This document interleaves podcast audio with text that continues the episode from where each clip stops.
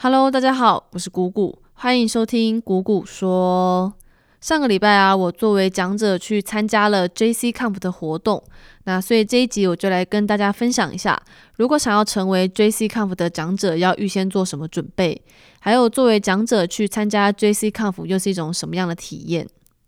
那我在这次 J C Comp 中所分享的题目是 Functional Programming in Java。那主要是在介绍 Java 八所新增的新特性。那我也有把投影片放在 Facebook 社团 TWJUG 以及我的粉丝专业谷谷说上。那有兴趣的人呢，都可以到这两个地方去查看我分享的投影片。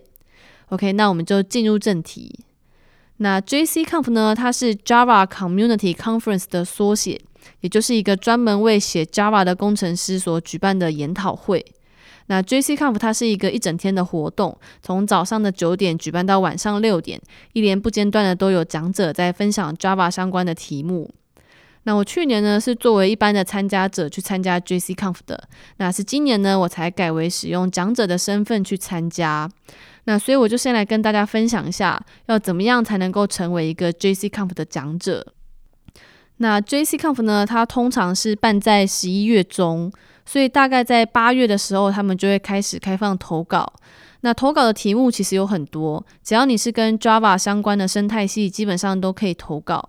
像是要介绍 Java 语言的特性啊，或是说介绍 Java 后端中使用到的一些后端的技术，比如说 AWS、Docker 之类的。那用户是说，你是在前端的领域，比如说 Android App 要怎么去导入 Kotlin 之类的这些题目，基本上只要你是使用 Java 来做开发的工程师，你在工作中所使用到的所有技术都是可以作为题目向 JCConf 去投稿的。那我自己也不是突然说，诶，我今年要当讲者，然后就突然跑去 JCConf 上面投稿。那我大概是在五月的时候，刚好有参加到 Java 社群的一个线上分享。那那时候疫情还比较严重嘛，所以大部分的分享会都是线上的。那反正我就是在那个时候呢，做了一次线上分享，然后就接触到说，原来我好像也可以去试着投稿 JCConf 的讲者，所以这一次呢，我才会作为讲者出现在 JCConf 上面，也算是一个意料之外吧。那在八月份投稿完之后啊，如果你的题目有被选中的话，那 J.C.Comp 团队他就会通知你，跟你说你的题目被选中了。那当你的题目被选中之后，接下来的三个月就是让你准备你的分享的准备期。那分享呢，要用什么样的形式都可以，不管是投影片还是 live coding 都 OK，所以自由度算是蛮高的。OK，那前期的准备结束之后，就来到了 JCConf 活动的当天。那如果你是作为讲者去参加 JCConf 的活动的话，你是不用购买门票的，只要跟现场的工作人员说一声之后就可以进来了。那工作人员呢，他会发给讲者一个袋子，那袋子里面就包含讲者的名牌，然后还有 JCConf 他们免费赠送的活动 T 恤，然后最让我意外的是，他们竟然有提供讲师费耶！因为这是我第一次当讲者嘛，所以我其实不知道原来讲者都会有讲师费，而且当初在投稿 JCConf 的时候，他们其实也没有提前说会有讲师费，所以当时在现场的时候，当工作人员拿了一个信封给我的当下，我就有点傻住了。我当时还反问他说这个是什么，然后他才跟我说这个是每个讲师都会有的讲师费。那后来呢？我问了我朋友之后，才发现原来这种研讨会其实都是会给讲师他们讲师费的，但是给多给少是没有一个固定的基准啦，就是各大的研讨会他们会自己去决定。所以大家的门票呢，其实有一部分会作为讲师费拿来付给讲者的。那讲者除了在活动当天可以拿到讲师费以及 JCConf 免费赠送的活动 T 恤之外，他也可以像一般的参加者一样去听其他场次的分享。那讲者呢，只要在你要分享的那个时间点有出现就可以了。所以其他时间看是你要去听分享，或者说你要和其他的讲者交流，那都是没问题的。那在当天 JCConf 的活动结束之后，他们也会去举办一个饭局。那有参与的工作人员呢，以及讲者可以自由选择要不要参加这个饭局。那这个饭局呢，不外乎就是让大家聚一聚，然后彼此交流一下最近在研究什么，或是最近在忙什么，这样子的一个联络感情的场合，还蛮温馨的。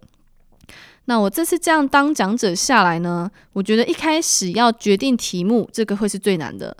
因为当你决定好题目之后，你后面就会准备的比较快，因为你就是在围绕着这个主题做发挥嘛。那我当初在定题目的时候，其实也有担心，说我讲的东西会不会太基础，大家都会了。